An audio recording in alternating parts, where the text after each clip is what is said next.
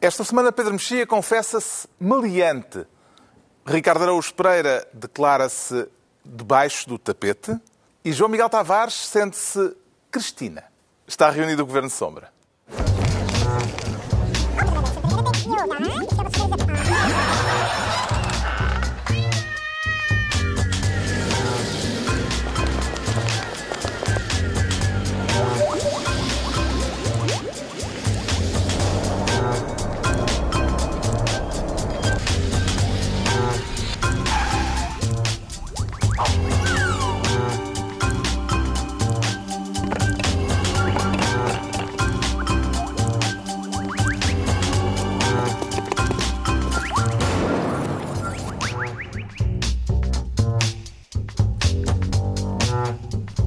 Ora viva, sejam bem-vindos. No final de uma semana em que o Presidente da República foi protagonista na guerra de audiências dos programas televisivos da manhã, devemos falar disso mais adiante, neste Governo Sombra, em que o Pedro Mexia quer ser ministro pequenino. E será que o tamanho conta, neste caso, Pedro Também Mexia? conta muito, sobretudo para quem está habituado a ser grande, como é o caso do PSD. É que nem sempre conta, dizem. Não, mas aqui conta. Isso é aldrabice. Politi- politicamente conta bastante. Ahm, e, na verdade, este tema... Estamos a falar do PSD. Estamos Este- a falar do coisa, desafio depois do vou- Luís Montenegro a Rui Rio, exatamente. eh, que esta sexta-feira eh, foi formalizado, eh, com o Luís Montenegro a dizer que não se resigna à ideia de um partido pequeno, perdedor e irrelevante. Estamos perante um golpe de Estado no PSD, como já disse a vice-presidente eh, da, da direção, eh, Isabel Meireles. Eu gosto muito quando pessoas com muitos anos de política dizem, como, como disseram agora no PSD, como se disse no PS, a dizer horrível, houve aqui mentiras, traições, pessoas que mudaram de opinião. Exato. Falta de lealdade. Faz pa- É verdade que o Luís Montenegro disse que não se, que, que não se candidatava. Mas que também é verdade que deixava- ele disse no Congresso que quando quisesse avançar não ia pedir autorização a ninguém. Quer dizer, não, não, não vale a pena pôr as coisas nesses termos. A política não é, uma, não é um jogo de sociedade, não é? Não, não é E normalmente os golpes de Estado não estão previstos nos estatutos dos partidos. Eh, Se Exatamente, ele é avançar para. Quer dizer, não é, quer dizer, é um golpe. é- vai, vai passar, Nacional. vai passar pelos órgãos dos partidos. A partir do momento em que passa pelos órgãos do partido, não é um golpe. Um golpe seria uma coisa que, que a lei, que os estatutos do partido eh, eh, não, não contivessem. Não se sabe muito bem, há ali umas, uns imbróglios jurídicos. Pode não passar pelos- pelo- com o Conselho Nacional se Rui Rio aceitar o, o repto é. e disser sim senhor, vamos, vamos a isso, vamos mas a não é terreiro. previsível. Agora, isto, Sim, nas- não parece. isto nasceu, nasceu, quer dizer, isto nasceu de, tudo este, destes meses todos, este ano, de que em que o Rio é presidente. Mas o- a causa próxima foram aquelas declarações de Manuela Ferreira Leite, que são bastante bizarras, são duplamente bizarras.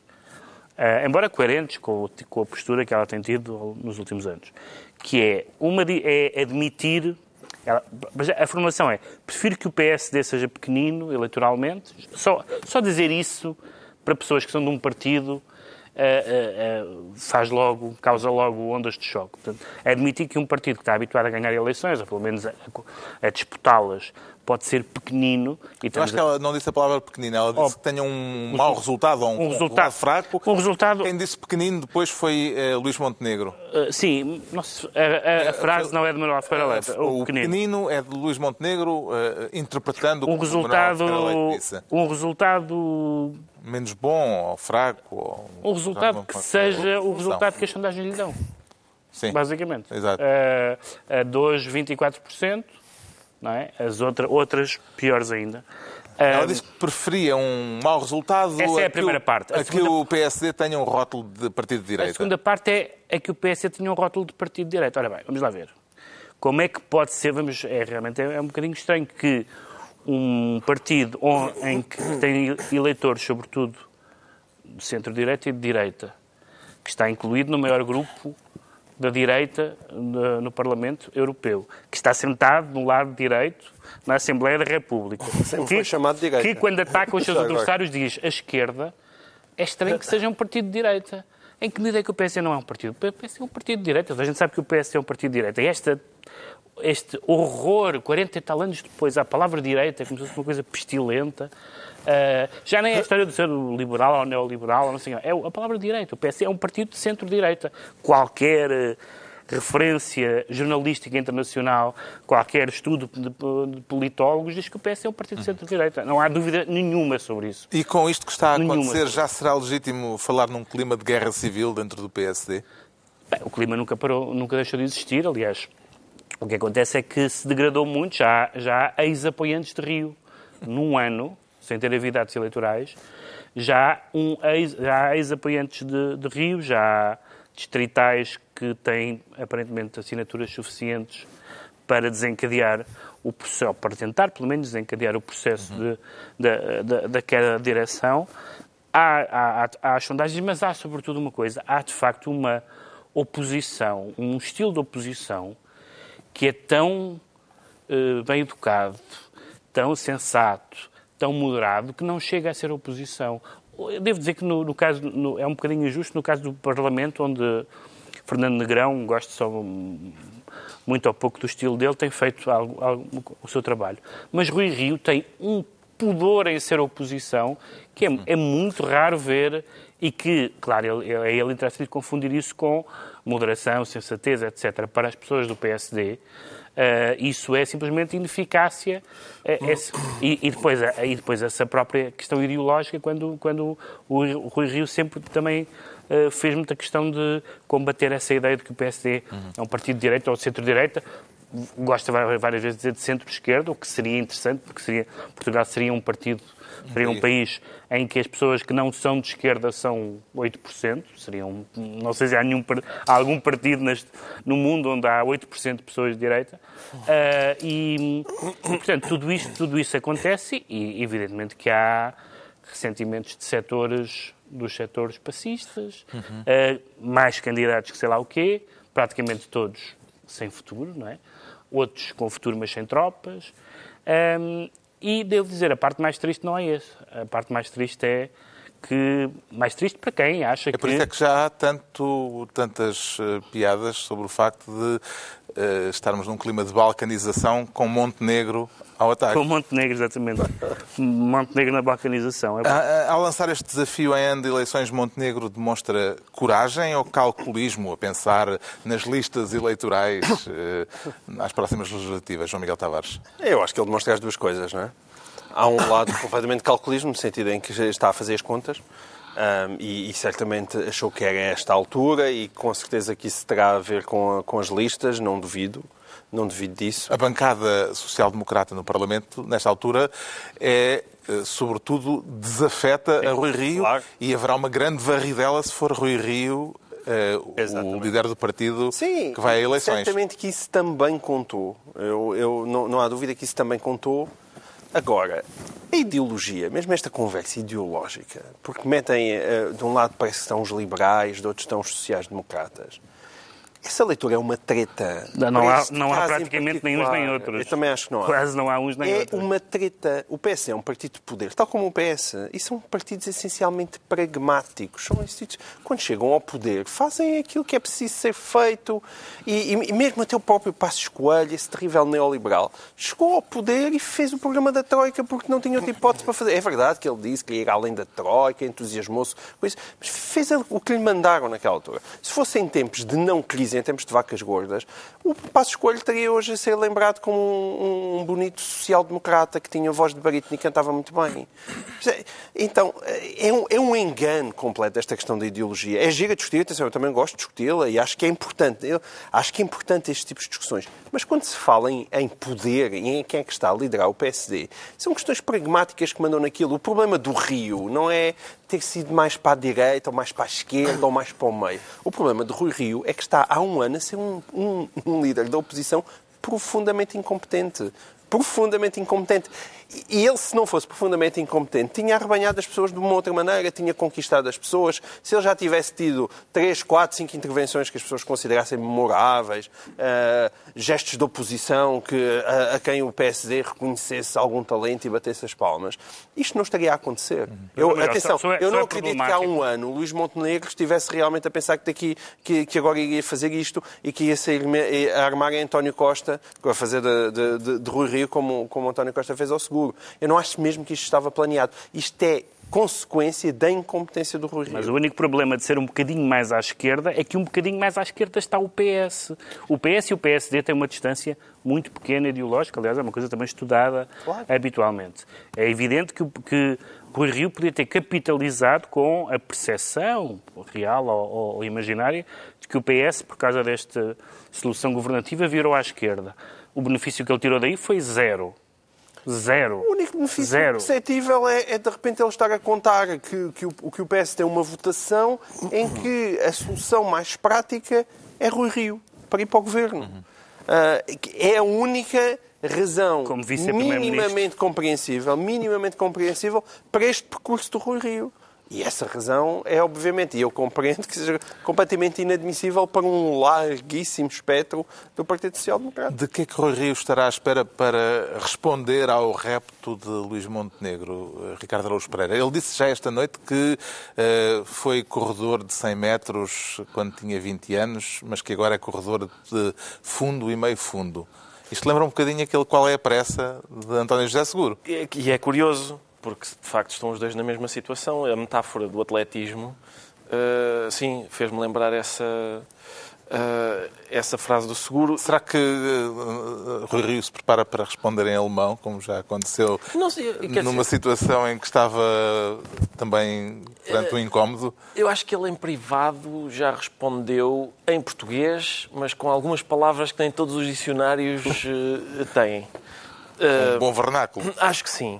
Mas, eh, Portuense. Mas, é, o, exato. Eu acho que o que é divertido nisto é a, a surpresa das pessoas dizer ah, então o Montenegro, ah, e, e mesmo o próprio PS dizer ah, então, mas isto é um golpe de Estado, olha que este... É, e ele até tinha dito, nunca farei ao, ao Rio o que, o que o Costa fez ao Seguro. Que e é não coisa... fez? Não. Porque o Costa teve o cuidado de deixar o Seguro em eleições. Exato. Montenegro nem Montenegro nem isso, nem isso quer permitir.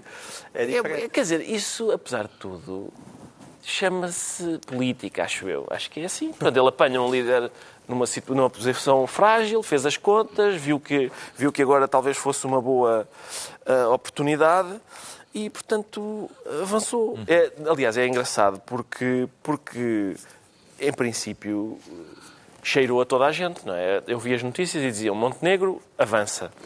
Miguel Morgado pondera, que significa o Montenegro já contou os apoiantes que tem e o Morgado ainda não e está a tentar, está, está, está a ver se, não, é se alguém põe o dedo no ar. avançar não é para ganhar, não é para, ganhar, é, é, é para certo, marcar terreno. Mas, é, mas normalmente é isto que significa. E ainda bem. Quem avança é porque já contou as espingardas, quem pondera é porque está está a, chamar a ver se alguém põe o dedo no ar. Uhum. Acho que é esse, normalmente, o vocabulário mas, que mas significa. Justamente por isso é que a linguagem da, do golpe é bastante bizarro, porque se um político avança porque sente que tem apoio para avançar, isso não é um golpe. Isso uhum. é, é dar a voz aos militantes. Eu, eu tenho alguma dificuldade, atenção, eu não estou a dizer que, que isto é encantador. O que eu estou a dizer é que é muito estranho ver pessoas, aliás, houve várias pessoas a pronunciarem-se a favor de Rio hoje, pessoas com décadas de política, dizendo, um golpe, nunca vi, nunca vi pessoas atraírem os adversários de Olha, o tempo Luís Filipe Neves, que simpático foi. Não é? António Capucho também disse isso. Houve, houve, houve pessoas que... António Capucho, não sei se neste momento é militante ou não do PSD. Mas agora não sei qual é a última... Dentro e fora? Não sei qual é a última, o último Acho balanço. que tinha metido os papéis, mas ainda está na Secretaria e agora tem medo que venha ao novo e não ao próximo. Montenegro carregou muito na ideia de que o PSD corre o risco de ter uma derrota humilhante e ele uh, falou em humilhação várias vezes. Uh, será isto uma forma de ajudar a inverter esta tendência, Pedro Mexia? Repisar a hipótese da humilhação eleitoral? Quer dizer, é um tipo de. Uh, foi muito duro, isso foi. É um tipo de. Ele disse várias vezes, Sim. humilhação, ameaça, humilhante. É um tipo de ameaça que põe os militantes dos partidos uh, preocupados e, portanto, com. Não sei se as pessoas acreditam nisso. As sondagens não são muito animadoras, de facto, nenhuma delas, nenhuma delas é. E, sobretudo, não há sensação, não há nenhuma sensação, e eu conheço várias pessoas que são adeptas do, do Rui Rio, mas não acham que vão ganhar eleições. Não há nenhum militante do PSD em Portugal continental que acha, e nas ilhas, provavelmente também, eh, que acha que, que Rio vai ganhar as eleições. Ora, isso pode querer dizer duas coisas. Pode querer dizer que tivemos um governo magnífico, o que tendo em conta que Uh, aconteceram coisas gravíssimas em termos de funcionamento do Estado, é capaz de não ser verdade, mesmo que as contas tenham batido certo. Há coisas suficientes para derrubar um governo que aconteceram em Portugal nos últimos, nos últimos anos, ou então quer, quer dizer que as pessoas dizem, bom, mais vale isto do que este senhor. E, portanto, isso é uma boa razão para tirar de lá um líder, parece. Mas, alguém, mas quem não acredita que o Rui Rio vai ganhar as eleições, alguém acredita que o Montenegro vai? Não, eu acho mas que a não. questão não é isso. Eu acho que não. Mas a questão é que tu estás neste não. momento a 17, 18 pontos percentuais de diferença, uma coisa gigantesca. Gigantesca de diferença. E, e as pessoas reconhecem que o país não está bem, não é? Quer dizer, os SNS, os problemas todos que existem, com as greves, com tudo isso. Existe a sensação de que as coisas não estão bem, que, que- que a questão da austeridade foi uma, uma, uma treta de, e que realmente Centeno e António Costa andaram-nos todos a aldrabar aqui um bocadinho. Há muita gente que tem essa sensação. E tu não vês isso refletido num discurso da oposição. E, e por muito que se possa lado, falar do o Montenegro... PS conseguiu roubar ao PSD a bandeira das contas certas, certas, mas com certeza. que era uma bandeira Sim. eh, do Mas PSD atenção, eu, acho que ninguém derrota. e agora ninguém, é o contrário. Ninguém derrota António Costa. Mas não, ninguém derrota António Costa nestas eleições, não existe a menor hipótese. Agora, uma coisa é não derrotar António Costa, outra coisa é de repente ficar a 17, 18 ou 20 pontos percentuais de diferença. E há outra Que é coisa uma- ainda que é saber quem é que compõe as listas que vão, Mas, que eu, vão eu consigo fazer a perceber isto, bancada mas, mas eu- nós às vezes andamos sempre à procura de, de razões muito esquinadas. Eu acho que a razão pela qual ah, ah, Luís Montenegro avançou nesta altura é mesmo a profunda incompetência do- de Rui Rio como líder da oposição. E o que é mesmo. parece o facto, João Miguel Tavares, da primeira reação da direção do PSD ter sido uma declaração da vice-presidente do partido, Isabel Meireles, na sede do PSD, mas fazendo questão de dizer que estava a falar a título pessoal. Isso foi maravilhoso, porque nós tínhamos Luís Montenegro acabado de sair de uma conferência de imprensa a dizer como era incompetente a direção do PSD e, e- e o Rui Rio, e a seguir vem uma senhora demonstrar como é incompetente a direção do PSD e do Rui Rio. Porque tudo aquilo ali foi inacreditável. Segundo o relato tivemos- dos repórteres no local, à última hora até mudaram de sala para não estarem numa para não sala onde estivesse a bandeira do PSD. Portanto, nós temos um senhor que acabou de atacar violentamente a direção do PSD. 15 minutos depois, uma senhora da direção do PSD responde. Responde onde? Na sede do PSD. Mas e depois diz, isto não vincula ao PSD, vincula-me só a mim. Esse tipo de desorientação é... Não, e foi uma não senhora da direção do PSD porque o Calimero não estava disponível. Exatamente. foi uma reação. E depois aquele tipo de reação. absolutamente... A reação do golpe de Estado. De, ah, ele tinha prometido que não fazia isto. Ah, foi falta de lealdade. Mentiu. É um- Eh, foi o que ela mentiu, disse. mentiu. É uma choraminguice. É uma choraminguice. E no meio disto tudo, o Mel. O Mel, o Mel estava... Eu, eu estive lá no... O João Miguel Tavares foi um dos participantes nessa convenção do movimento Europa e Liberdade, o tal MEL, que azedou ainda mais o clima eh, na vida interna do PSD. Viu por lá muita conspiração política. Não azedou nada. É isso. Aquilo é, é para citar o, o, o, saudoso Pinheiro de Azevedo, é aquilo é mesmo só fumaça. Só fumaça. Eu, eu, eu Não houve estive... conspiração. Bem, que- que- bem, eu não, não tive lá o tempo inteiro, mas o tempo que eu tive, eu acho que a maior parte das pessoas não te contaram, não é? Não, a maior parte das pessoas, se calhar houve, mas, mas foi na altura dos croquetes. À frente de toda a gente do que eu vi, não houve conspiração nenhuma. E o pessoal até estava um bocado envergonhado daquilo ter sido interpretado daquela maneira, como uma espécie de conspiração para, para derrubar o Rio. Eu ainda provoquei o Miguel Morgado, mas até ele estava embaraça- embaraçado de- das bocas que eu lhe estava a mandar.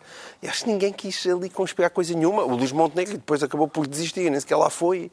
Portanto, pa- Decidiu falar no CCB e, portanto, Está bem, mas, fez o mas dia... não era uma grande conspiração. Não era uma grande conspiração. E depois, supostamente, ele deveria ser o conspirador mora e não aparece lá. É treta. E, e, portanto, é, é só fumaça.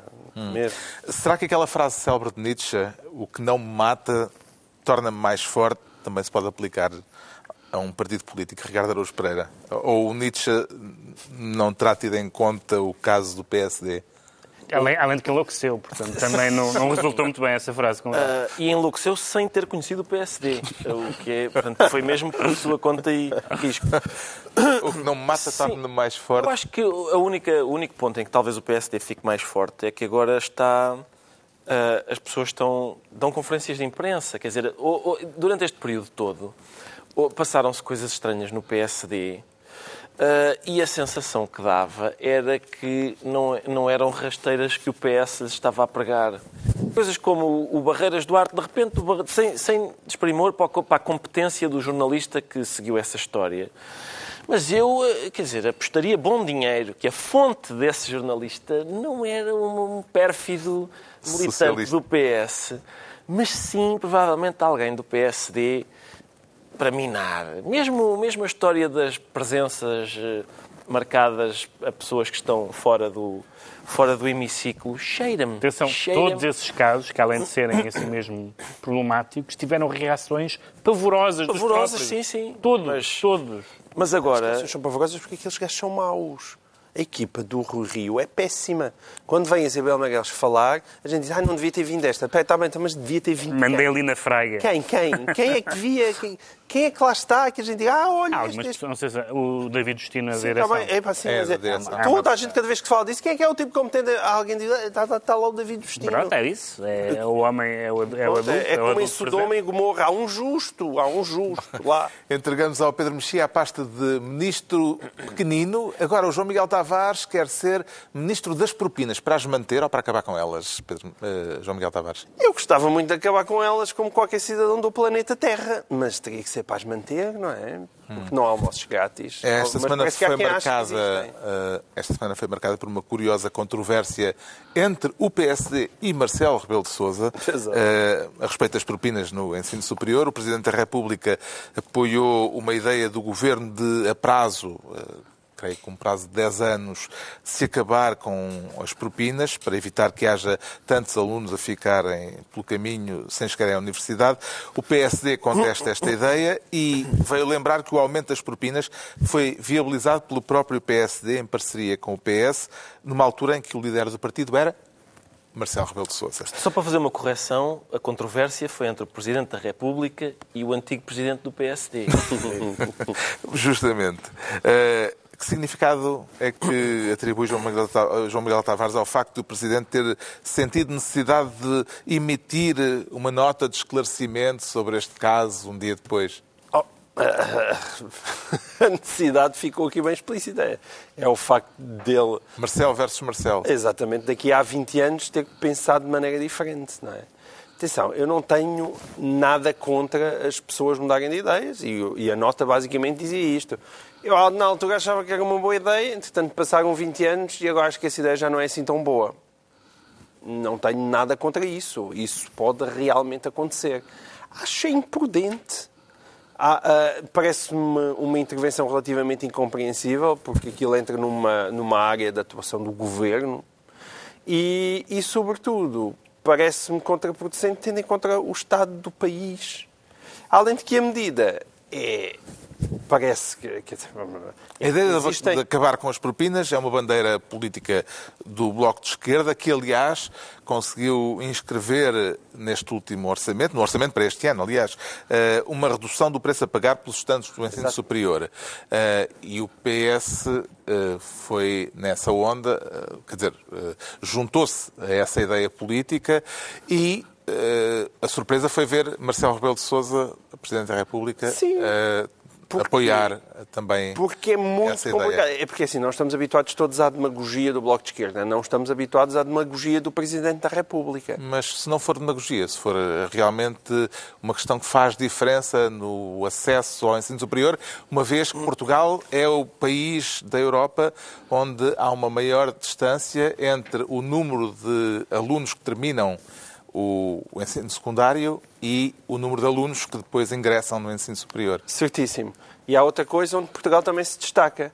É, é que a dívida pública está acima dos 120% e também não há muitos países assim na Europa. Há imensos países na Europa onde, onde o ensino superior é gratuito, mas não têm 120 e tal por cento de dívida. É, é, é verdade que o Marcelo falou na ponderação dos recursos financeiros disponíveis e depois estava na sua nota que isso também tinha que ser ponderado. Ah, pois tem. Estamos a falar de 330 milhões de euros. 330 mil milhões de euros. Hoje em dia, isso é, não, é, não, é, não é peanuts, quer dizer, e quando nós falamos nisso, ou é realmente um grande desígnio estratégico, um grande desígnio estratégico, coisa que não se vê. Porque muita gente que é especialista em educação diz que aquilo que influencia a entrada na universidade das pessoas não é propriamente as propinas, porque para pagar essas propinas existem bolsas para o ensino superior, já não existem bolsas como, por exemplo, um caso óbvio para quem vive em Lisboa, no Porto, nas grandes cidades, é não existem residenciais para as pessoas lá estarem. O problema é as Há residências propinas. universitárias, mas são muito poucas, não São é? pouquíssimas. O problema dos alunos é as propinas ou é, é estarem neste momento a pagar 400 euros para estarem num, num cubículo e ainda por cima a pagar de maneira ilegal As pessoas, Isso é tudo verdade, mas são mais fáceis de pagar se não houver propinas. Não, mas e, e, para, aquele, e para os desgraçados do, do, do, do camponês de trás dos montes, que não tem os filhos na universidade, é justo ser ele a estar a pagar com os seus impostos as propinas de miúdos ricos, de famílias ricas, que não têm qualquer dificuldade em pagar aquilo? Isso é justo? Quer dizer, eu acho que hoje em dia, felizmente, as pessoas já não vão nessa balela. Não é, era de um outro tempo. Aliás, o, o próprio. E, e, os recursos são escassos. O Henrique Raposo escreveu um texto bem interessante no Expresso a dizer: peguem lá, antes de quererem propinas gratuitas e andarem a pagar aos, aos jovens que estão na universidade, pá, porque é que não pagam as creches às pessoas? E as pessoas esquecem-se disso. As pessoas esquecem-se que hoje em dia, tirando mais uma vez algumas pessoas, algumas famílias que conseguem ser apoiadas através das IPSS, a esmagadora maioria dos pais tem, tem seis anos, ainda por cima seis anos provavelmente da fase mais difícil da vida deles, com as crianças em creches que têm que ser pagas, mas onde tu... o Estado não então... apoia quase nada. Mas então tu achas... Isso não é uma prioridade maior. Já querem gastar 330 milhões de euros, é melhor irem para o, para o ensino superior mas ou é melhor para irem apoiar as pessoas que têm os miúdos na creche e têm que esperar que eles tenham seis anos Bem, para terem então, um ensino gratuito? Só para esclarecer, o teu problema não é que haja almoços grátis. Tu não tu queres é este, não queres este almoço, queres outros almoços. Porque não acho que seja uma prioridade. Ah, bem, é evidente. Uhum. Mas é preciso é ter consciência disso. E acho que um Presidente da República por maioria de razão, tem que ter muita consciência disso. Portanto, acho que sim que foi imprudente. Será que o Presidente da República se esticou para fora de pé ao tomar partido né, numa questão como esta, Ricardo Araújo Pereira? O Presidente da República é... Uh, a, a, função dele é cumprir a Constituição e, e parece-me que estar a cumprir a Constituição não devia ser polémico. Mas que as propinas foram declaradas inconstitucionais? Não, mas está lá na Constituição, está que o ensino é tendencialmente gratuito. Mas o tendencialmente é tendencialmente. Eu sei que tu sublinhas o tendencialmente. Tu gostas muito de advérbios de modo. Mas eu não tenho... Mas, eu não tenho nada contra isso. Se eu tivesse dinheiro também infinito. Também há taxas moderadoras na Se saúde. tu tiveres dinheiro infinito, com certeza paga, paga o ensino superior. Mas, não, não vi nenhuma desvantagem nisso. O que eu gostei mais no, no, comunicado do Presidente da República foi que a sensação que dava era que ele dizia: Eu, eu disse uma coisa aqui há tempos e estava correto, e agora estou a dizer o contrário e também estou correto. E isso é excelente é excelente ele estar sempre correto. Lembrou-lhe lembrou aquele sketch? Um bocadinho, sim. Mas, por outro lado... Por outro lado, sim.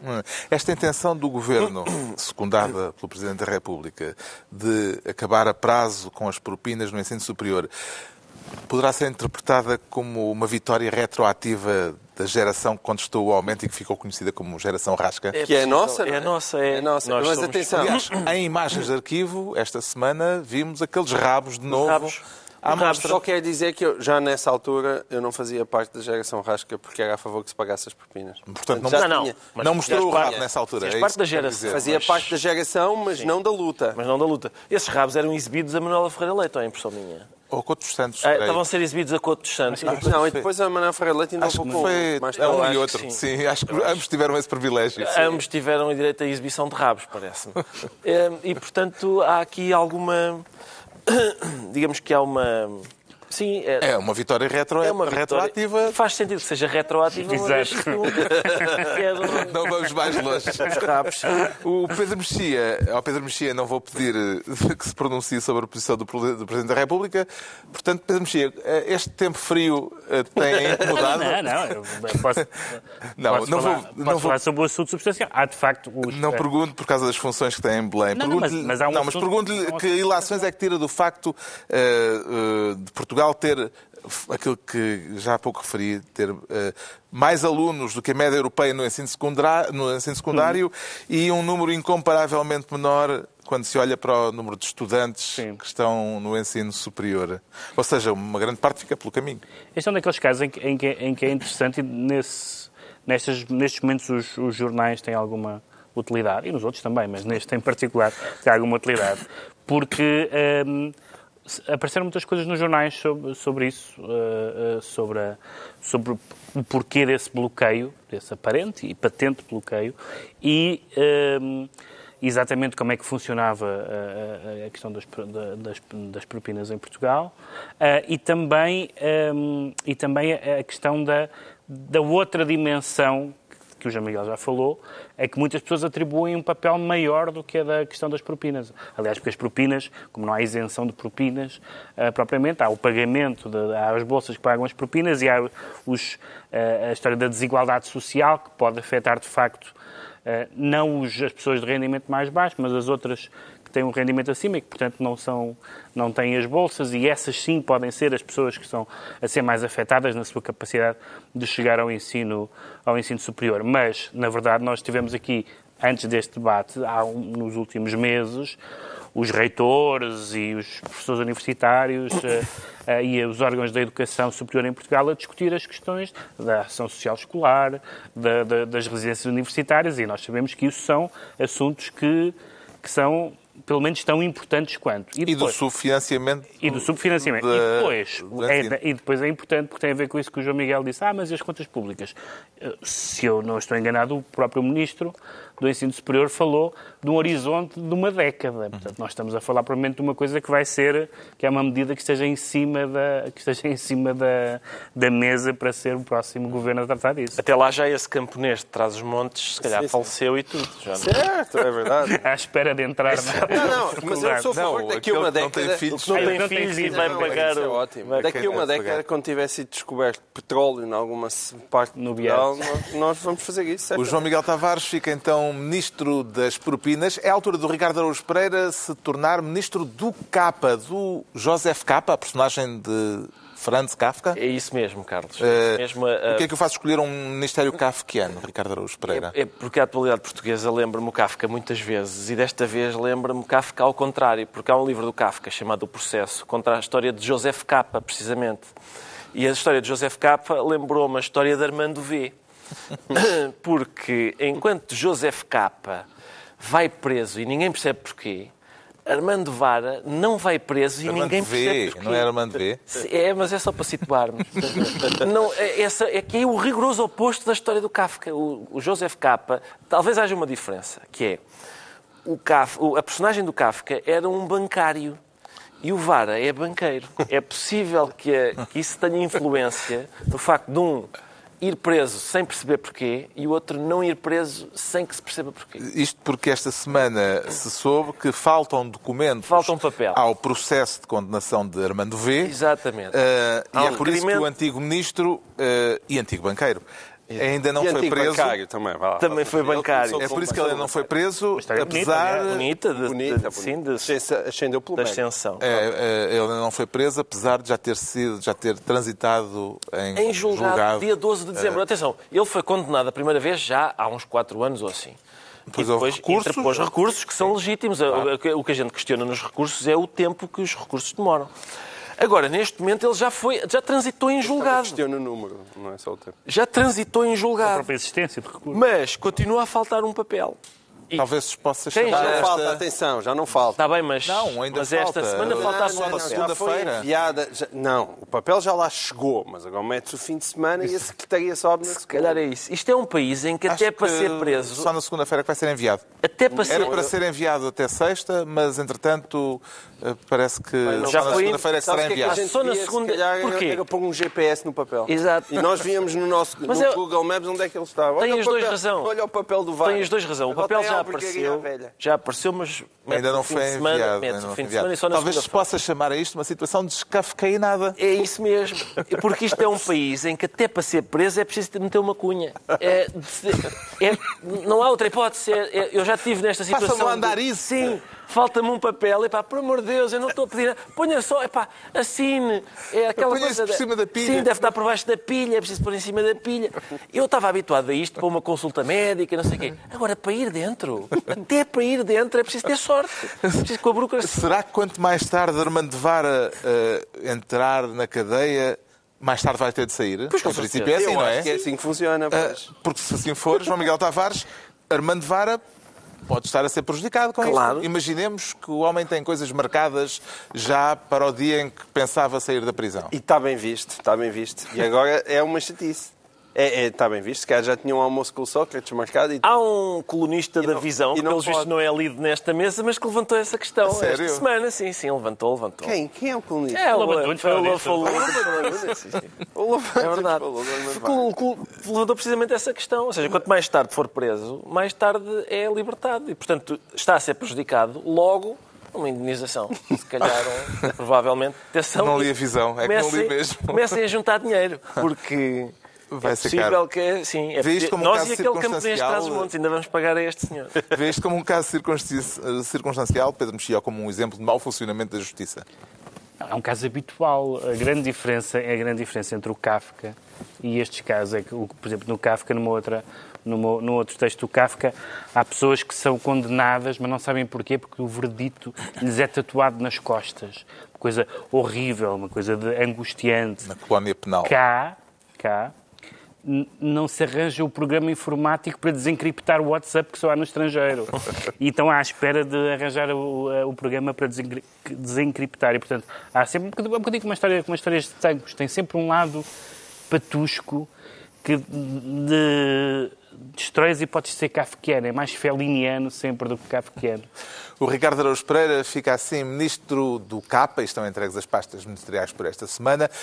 Desta vez ainda sem público, ainda fora do estúdio habitual que está em remodelação.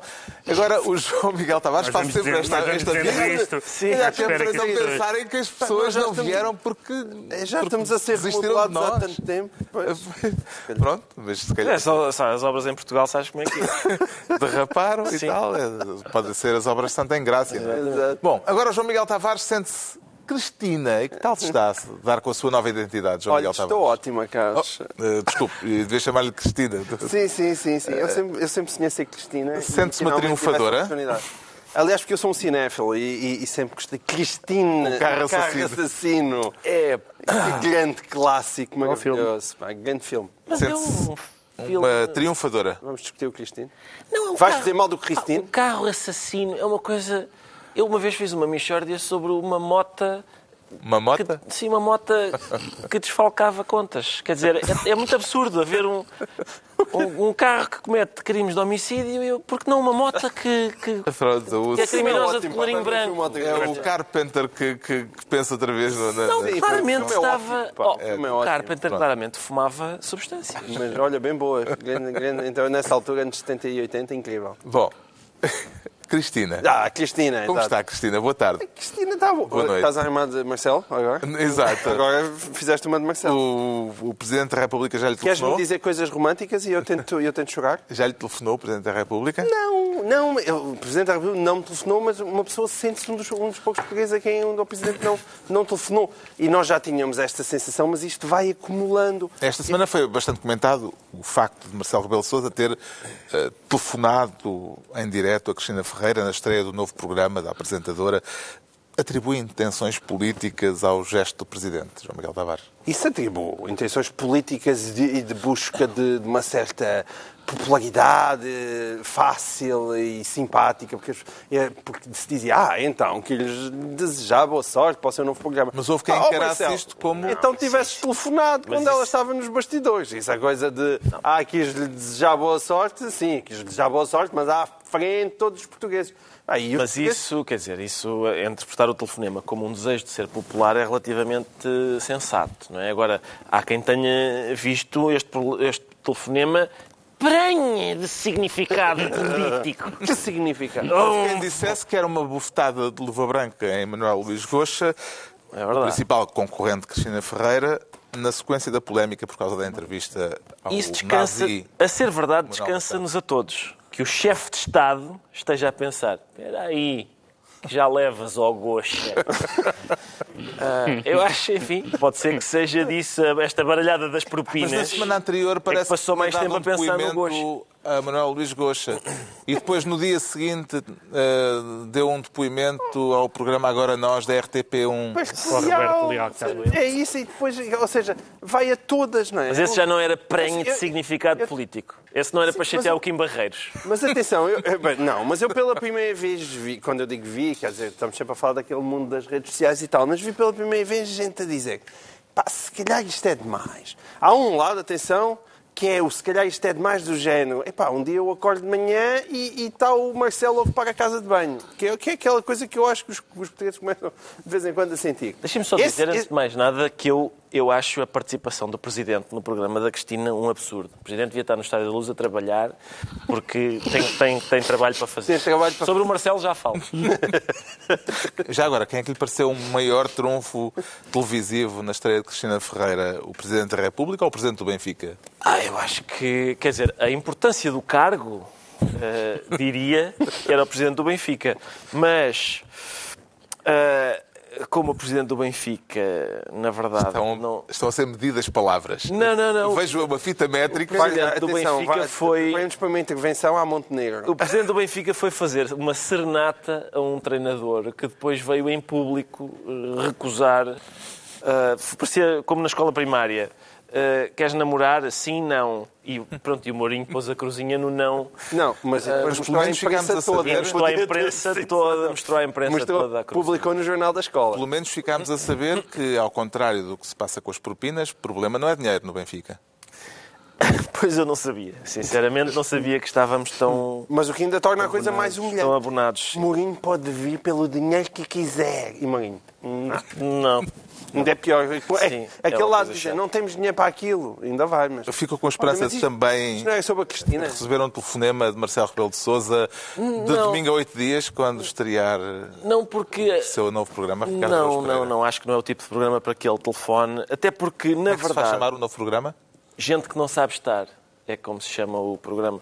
Mas uh, Bom duvido... título. Foste tu que inventaste? Obrigado, obrigado, João Miguel. Uh, eu acho que... uh, duvido que ele telefone para o meu... E, aliás, não é surpreendente que uma pessoa da Até faixa... porque o teu aposto que é gravado ele não consegue ligar. Os primeiros acho que vão ser, os primeiros dois pelo menos. Mas, mas serão gravados perante uma plateia. Estão todos convidados para ir. Olha, tu tens... Então se calhar foi isso. Nós deixámos de ter porque tu levaste a plateia. Se calhar ele veio a plateia a isso. Foste É tu! isso, Se calhar foi isso. Foste mas, tu! mas para o meu programa é muito improvável que ligue. eh, Aliás, uma pessoa da faixa etária do professor Marcelo é normal que ligue para aqueles programas. Eu só fiquei surpreendido de não ser para o 760, 200, 200 a tentar acertar no, no prémio nos 2 mil euros em cartão. Ahm, era para dar um, um beijinho à Cristina. Ah, essa foi a parte mais surpreendente. Não é, não é surpreendente que uma pessoa de alguma idade ligue para lá. Imagino que não pretenda pronunciar-se sobre os telefonemas do Presidente. Ah, eu, entretanto, vou para casa, porque realmente hoje não há... E o tempo? Não, não. É? Este frio. Atenção, há aqui mais... Atenção, tens um comentário a fazer. Tenho. Podemos fazer um comentário de classe que não foi devidamente Não, mas é esse que eu quero fazer, é, é esse. se isto também, esta Pá, só, polémica eu só posso toda... dizer isso, deixa-me dizer isso. Eu não tenho mais nada a dizer sobre esse Mas é tema. para discordares de mim.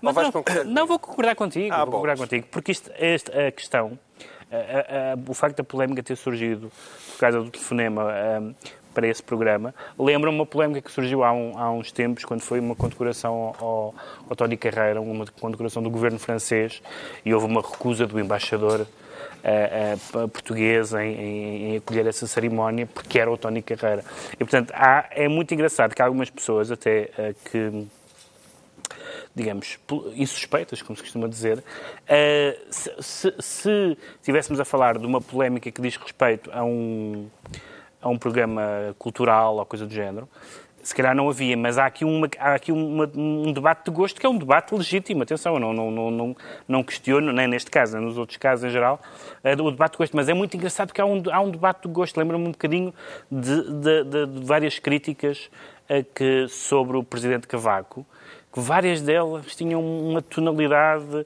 eh, classista eh, interessante. Não é, aquilo, não é aquilo que está em causa em relação a- a- ao Presidente, mas, mas, eh, mas é- esse debate é engraçado que continua a existir. Que nós estejamos a discutir hum, não exatamente alguém telefonar, neste caso o Presidente da República, para um programa de televisão, mas para aquele programa de televisão. E, é, e o que as pessoas projetam também é o que acham sobre aquilo. E isso parece-me uma É que discussão... se calhar não há precedente dele, ter- dele ou qualquer presidente ter telefonado para outro, a não ser Bruno de Carvalho, que telefonava aos programas E esportivos. aparecia lá. Não, quem é E que apareceu lá? Foi, o- foi o Vieira que, é que apareceu num debate? Não apareceu num debate, não é? sei. Já o Vieira uma vez irrompeu no Irrompeu estúdio. no estúdio. irrompeu no estúdio. São bons precedentes. então, passamos à frente e está esclarecido eh, porque é que o João Miguel Tavares diz sentir-se Cristina. Quanto ao Pedro Mexia, declara-se meliante. Com que tipo de culpas no cartório, Pedro Mexia? Sim, vamos lá ver. Estamos a falar de, de um assunto ligeiramente mais importante, que é, que é este. Ainda são culpas em potência, não é? São culpas em potência, sim. Esperemos que, que- que- não passem da, da potência. Ah, que é o passo que faltava. Não, aliás, faltam outros, mas mais um passo que faltava para ah, o dono disto tudo ser o fisco. Hum. Isto vem a propósito de uma lei aprovada esta semana no Parlamento, por proposta do Governo, Sim. que obriga os bancos a informarem o fisco de todas as contas bancárias com saldo superior a 50 mil euros. Parece-lhe um método eficaz de combater a fuga ao fisco ou uma suspeição. Uh... É eficaz naquele, naquele sentido do, do, do Minority Report que é vamos prender as pessoas antes que elas cometam os crimes. Não, não é disso que está em causa, mas quer dizer, é, é, eficaz no sentido que vamos suspeitar de todas as pessoas que têm muito dinheiro. É uma, é uma forma eficaz. Uma forma eficaz é, é, é decretar que uma parte do Não te preocupes, não, não está certa. Não. não. E ninguém ouviu é, ainda por cima. Um... Bem, isto também. Fazes televisão há quanto tempo, pá? Pera. Olha, foi lá ali um ratinho. Não, sim, Há ah, coisas a virem, é gente, sim. É gente, não sei se as câmaras conseguem apanhar, é mas há de facto uma, uma coisa a entrar no, no nosso estúdio. Dá para ir lá puxar? Uma... Boa noite. Está aí para trás. Boa noite. Está aqui gente ainda. É só um minuto, está bom? Vamos lá continuar. Pronto, é, o cenário tem vida própria. Okay. O que é que eu estava a dizer? Ah, ah é, era nada tão sim, como o fisco, que é dono disto tudo. Olha, ele pagou agora. E a suspeição não. que há a suspeição, uh, sobre quem tem 50 mil A suspeição generalizada pode ser um, uma maneira eficaz de combater a criminalidade, mas é uma atitude por parte do Estado para já, uh, uh, toda a ideia de, de sigilo bancário, de, de, de, privacidade, quer dizer, as pessoas têm direito a serem. Melhor, o Estado tem direito a investigar as pessoas e, portanto, em alguns casos de haver levantamento de sigilo bancário, quando há suspeitas fundadas de, de dados de corrupção ou de enriquecimento ilícito, etc. Agora, todas as pessoas têm dinheiro, portanto é suspeito de um crime. Também se sente sob suspeita? Uh... Nada. Ele nunca teve 50 mil euros Com esta nova conta. lei, não. Ricardo Não, eu não tenho 50 mil euros numa conta. Portanto, não, não... Tens em várias, como toda a gente faz. Também em várias. Divide fatias de 50 mil euros em várias contas. É isso que vai acontecer. Mas também lhe parece que isto é uma suspeição... Não. Não, não, não, não. Eu, eu acho que, quer dizer, o fisco há uma dimensão de suspeita. É há aqui uma perturbação. Não, não há problema. Não, não, está Mas aquilo bem. já parou, pá. Já parou. Uma dia na, no, no processo. Mas era, a gente está a trabalhar. A gente está a trabalhar, está a meter a aqui no cenário. Nós estamos a incomodar. Um, o, ah, é claro que há sempre uma dimensão de suspeita no fisco, não é? O, o, o fisco suspeita mensalmente pede-me quanto é que o senhor ganhou este mês? Uh, quanto é que. É isso? Uh, uh, eu não tenho. Quer dizer, não, não, não me assusta muito que, que o fisco queira saber. Quem é que tem o quê?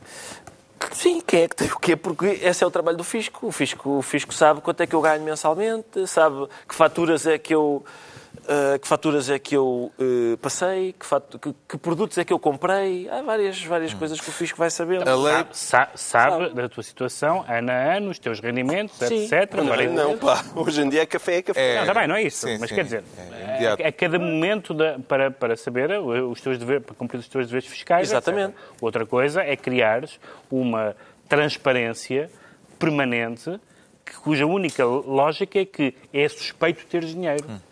Ah, bom, é, quer dizer, é suspeito. Nós vivemos num país em que há de facto alguns problemas. Uh, Sim, eu acho que isso também é um ponto de atenção que eu estou a concordar contigo. Sim. A lei passou com os votos favoráveis da esquerda parlamentar, a abstenção do CDS e o voto contra do PSD. Como é que entende esta falta de sintonia à direita, João Miguel Tavares? Eu acho que o CDS quer fazer uh, aquele papel de é preciso combater a fuga ao fisco e eu não tive muito, muito relevo a isso, até acho que se fosse o PSD estar no governo se calhar faziam a mesma coisa e, e os votos uh, viravam ao, ao, contrário. Agora, o único problema com isto é eu não tenho nada contra o fisco ser uh, duro hum. e apertar Agora, convém que os apertões sejam generalizados pelo país. E isso é que as pessoas não sentem. Sentem que o fisco aperta, mas são sempre os mesmos. Já sabemos porque é que o Pedro Mexia se diz meliante.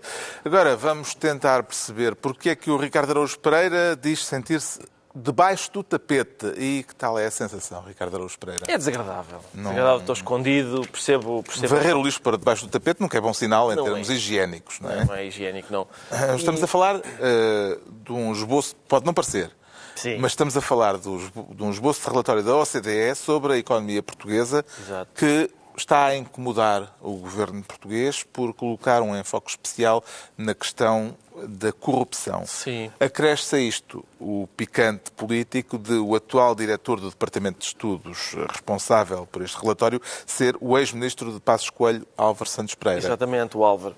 O Álvaro. Há vários picantes. Não sei se é só esse picante. Sim, Talvez sim. o seu paladar uh, não esteja A mim suficientemente mais outras coisas, sim. Sim, porque há, há, portanto, há, por um lado, portanto, a OCDE vai, está, está um esboço de um relatório e uma das coisas que quer abordar é a da corrupção em Portugal. Que, como sabemos, não existe.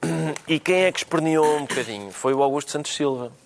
Foi o O ministro dos Negócios Estrangeiros, Ora, que disse ao é Expresso... mais, não é? Esse é outro picante. É, mas Esse é outro muito picante. mais forte. Augu- Augusto Silva que disse ao Expresso que se o relatório fosse transformado numa simples listagem de ideias feitas, percepções e estereótipos, seria muito errado e Portugal teria de protestar. Eh, Porque parece mal. Acho eu que a ideia é. Olha, aí Se fosse isso, não era bem um relatório, não é? Isso parece mal. Não, não era bem um Isso relatório. não era bem um relatório. Em princípio, esse medo, o medo de que seja apenas isso, eh, é infundado. Porque, como diz o Pedro, se fosse isso não era um relatório. Mas, portanto, eu- eu acho que há vários picantes. Um dos picantes é, é ser o Augusto Santos Silva a, a rosnar a que haja um capítulo sobre corrupção no, bem, no OCDE. Se alguém do governo ser- se devia pronunciar sobre isto, era o ministro dos Negócios Estrangeiros. Pois, que é- acredito que sim. É, é. acredito e que tens sim. razão. O Mas- Ministro dos Negócios Estrangeiros, que, na verdade, nunca deveria ter entrado para o governo. É isso, é uma infelicidade. Mas é uma isso não é um picante, são para aí 10 malaguetas enviadas para o bucho. Pelo menos Eu não sei se é no bucho. É, é na- o ditado não diz que é pimenta no bucho dos outros. não. Mas, assim, o Augusto Santos Silva está numa... Tendo em conta o seu, os governos a que pertenceu no passado ah, e a maneira como lhes, perten- lhes pertenceu, Como lhes pertenceu. se calhar não, não era a pessoa indicada para fazer este protesto. E depois há outro picante, que é o tal do, do Álvaro, coitado, que a gente tem a memória de ter sido mais ou menos escorraçado Foi, por, por, um lobby, Exato. que aliás fez o mesmo a secretário de Estado dele. E é, e é essa pessoa. E do PS também. Exatamente, O- exatamente. o lobby Trata de correr com... O lobby consegue correr com várias pessoas, eh, incluindo aqui o desgraçado do Álvaro. Também não vê razões para os protestos do governo português, Pedro Mexia. Se o relatório constasse de ideias feitas, percepções e estereótipos, sim, porque isso não seria um relatório, isso seria conversa de café. Se a OCDE, à partida, merece uma credibilidade um bocadinho maior. Acho muito estranho que o governo fique inquieto com a ideia de que há uma corrupção generalizada no mesmo momento em que, em que diz que quem tem 50 mil euros no banco, cuidado com essas pessoas. Ou seja, no mesmo momento em que, em que lança uma suspeita generalizada de que quem tem dinheiro em Portugal é capaz de não ser por boas razões, e portanto vamos lá saber isto, ah, diz que não, não vamos falar de corrupção em Portugal, porque isso é manchar, ah, manchar a honra do país. Além do mais, Mas acho que é isso. Acho que o problema é falar-se lá fora. como parece- os jornais disseram, como os jornais disseram, este governo também, num relatório anterior da OCDE, que por acaso tinha referências positivas ao governo Passos Coelho, demorou muito tempo a divulgar esse relatório, etc. Portanto, essa, essa, essa uh, dualidade de critérios, essa dificuldade com órgãos internacionais. Claro que é esse picante de estar lá Álvaro Santos Pereira. Reconheço que isso pode causar alguns engulhos e algumas suspeitas. Mas caramba, a OCDE é a OCDE e, portanto, das duas, uma, ou é um órgão uh, internacional ridículo, não credível, etc., não vale a pena uh, dar-lhe importância, ou então é é comer e calar e eventualmente discordar se o relatório final tiver, fizer acusações infundadas, conversas de café, Sobre corrupção há de ser clichês. difícil. Pois, exato. Porquê é que este relatório é tão melindroso ou tem um caráter tão melindroso para o governo português, João Miguel Tavares? Porque o governo português é o governo do PS, Hum. do qual, no qual estão incluídos vários ministros que pertenceram a José Sócrates, que, segundo a acusação da Operação Marquês, é o maior corrupto primeiro-ministro, não é de- do século sequer, é da história de Portugal. Pelo menos até agora, nunca antes na história de Portugal tinha havido um primeiro-ministro detido com suspeitas sérias de corrupção. E o que, o que é que eu acho que deveria acontecer diante disto? Primeiro, eu já disse isto aqui, acho que nunca nenhum, nenhum governante que tenha, pelo menos das pessoas que foram de braços direitos e de confiança muito grande de Sócrates, como é o caso de Augusto Santos Silva, algum dia deviam ter ido pagar o outro governo. Sendo que não, não Augusto Santos Silva nunca nenhuma suspeita foi levantada sobre ele. Isso, isso, isso está fora de questão. Aliás, Francisco Mas... Assis, no último fim de semana, eh, apontava Augusto Santos Silva como possível, como bom candidato à liderança do PS eh, numa é, disputa sim, é futura. Mas atenção, o problema de Augusto Santos Silva é que ele faz tudo o que for preciso e utiliza a pele que for preciso. E ele, nesse aspecto, é um camaleão. Ele, hoje em dia, é um senhor muitíssimo respeitável, parece que diz coisas ponderadas, mas na altura do Sócrates era um trauliteiro que foi das, dos, dos ministros mais agressivos juntamente com o Pedro Silva Pereira, a defender José Sócrates. E, portanto, isso, pelo menos, digamos que lhe devia ter dado algum pudor. E esta falta de pudor, esta falta de pudor do PS e falta de pudor de um ministro como Augusto Santos Silva, vir mandar estas bocas sobre um relatório que diz que em Portugal há problemas de corrupção, porquê é que será? Hum. Porquê é que será, não é? Quer dizer, é, é preciso mesmo muita lata. Muita é a altura lata. dos decretos, o Pedro Mexia decreta mandem por mail. Mandem por mail, porque aparentemente há 400 mil portugueses eh, que, segundo o relatório da, da ANACOM, que é o regulador do setor, um, eh, que o CTT não vê absoluta necessidade de terem acesso a serviços uh, postais. Esse era, sempre foi um dos problemas na, na questão da privatização do, dos Correios e tem havido várias coisas de mudanças de, de estações para postos, degradações de serviço, horários, etc. E, portanto, haverá segundo este, este relatório, segundo as notícias de jornais, 400 mil portugueses e 48 conselhos com acesso a uma rede postal muito débil. A Associação Nacional de Municípios está muito preocupada. Mas convém dizer que essas pessoas, se não têm correios, mandem um mail. O João Miguel Tavares decreta tourada Menos tourada. Menos? É, sim, decreto menos tourada, porque já não bastava o, o, a, a tourada andar a ser constantemente agredida. Por um lado, antigamente era pronto, o que se fazem aos pobres dos touros e dos animais. Já não bastava o pessoal da tourada andar a maltratar touros, como pelos vistos agora andar a desviar médicos que deviam estar a levar pessoas em helicópteros e andam entretidos a ver os bois. E, portanto, isto é mais um ataque uh, direto à tourada. E, e, e este senhor, uh, António Peças, uh, só tenho pena de uma coisa coisa. Depois de nós virmos tudo, eu acho que nem sequer é preciso enquadrar, toda a gente viu aquelas, aquelas, Mas aquelas conversas com o senhor do INEM, aquelas magníficas Mas conversas. O que eu acho, sabes que eu só quero lamentar uma coisa, pega, e, e, antes da tua. É, já agora ele não está lá em Minho e entre as montes porque o helicóptero não teria nunca caído em Valongo. Uhum porque ele nunca tinha não levanta, saído lá, não, não levanta, levantava não, não. voo. Aquele helicóptero não tinha caído, é uma ele está em Évora. gira que é em Portugal, que é às vezes há helicóptero, mas não há comunicações, outras vezes há comunicações, mas não há helicóptero, e quando há helicóptero e comunicações, o médico não lhe apetece trabalhar. Pá. o homem não está sempre. É, então, agora, esta hora. Então, mas o homem já está há 48 horas também nas urgências, vai agora para Lisboa para quê? É um, é um, é um... Já está morto, é um, está, está quase assim, a morrer. Uma pessoa relutante em trabalhar. Há um momento em que ele diz à senhora que está desesperada, ele diz assim, espera lá, espera lá, espera lá, vamos lá falar com calma. Eu acho que uma pessoa que diz isto, claramente, não tem perfil para trabalhar nas urgências. Está demasiado à vontade nas urgências, pá. Ele chama-se urgências por uma razão. O Ricardo Araújo Pereira decreta 50. 50, porque houve um francês qualquer que disse... Parece que é um escritor e parece é que é conhecido lá na terra dele. Sim, lá na terra dele, e ele disse: cá Eu cá não, não convivo intimamente com senhoras de 50 anos, porque não aprecio. Que é a idade dele. Que é a idade dele. Não aprecio Para mim são transparentes, anos. disse ele.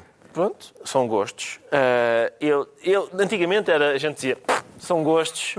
Agora não, é um grande escândalo. Ah, as mulheres de 50 anos não, não, não devem ser amadas. Não foi isso que o homem disse. O homem disse só que não, não, pronto, não desejava. Há aqui uma, uma questão que é a seguinte. O corpo de uma pessoa, homem ou mulher, de 50 anos, em princípio, é diferente do corpo de uma pessoa de 20. Para pior, em princípio, em princípio é. O que é que este francês, na minha opinião, não vê? Aquilo a que os jornalistas, os jornalistas desportivos costumam chamar fatores de interesse. uh, e, portanto, este senhor não quer senhoras de 50 anos. Mais fica. e está concluída mais uma reunião semanal, dois a oito dias, à hora do costume, novo Governo de Sombra. Pedro Mexia, João Miguel Tavares e Ricardo Araújo Pereira.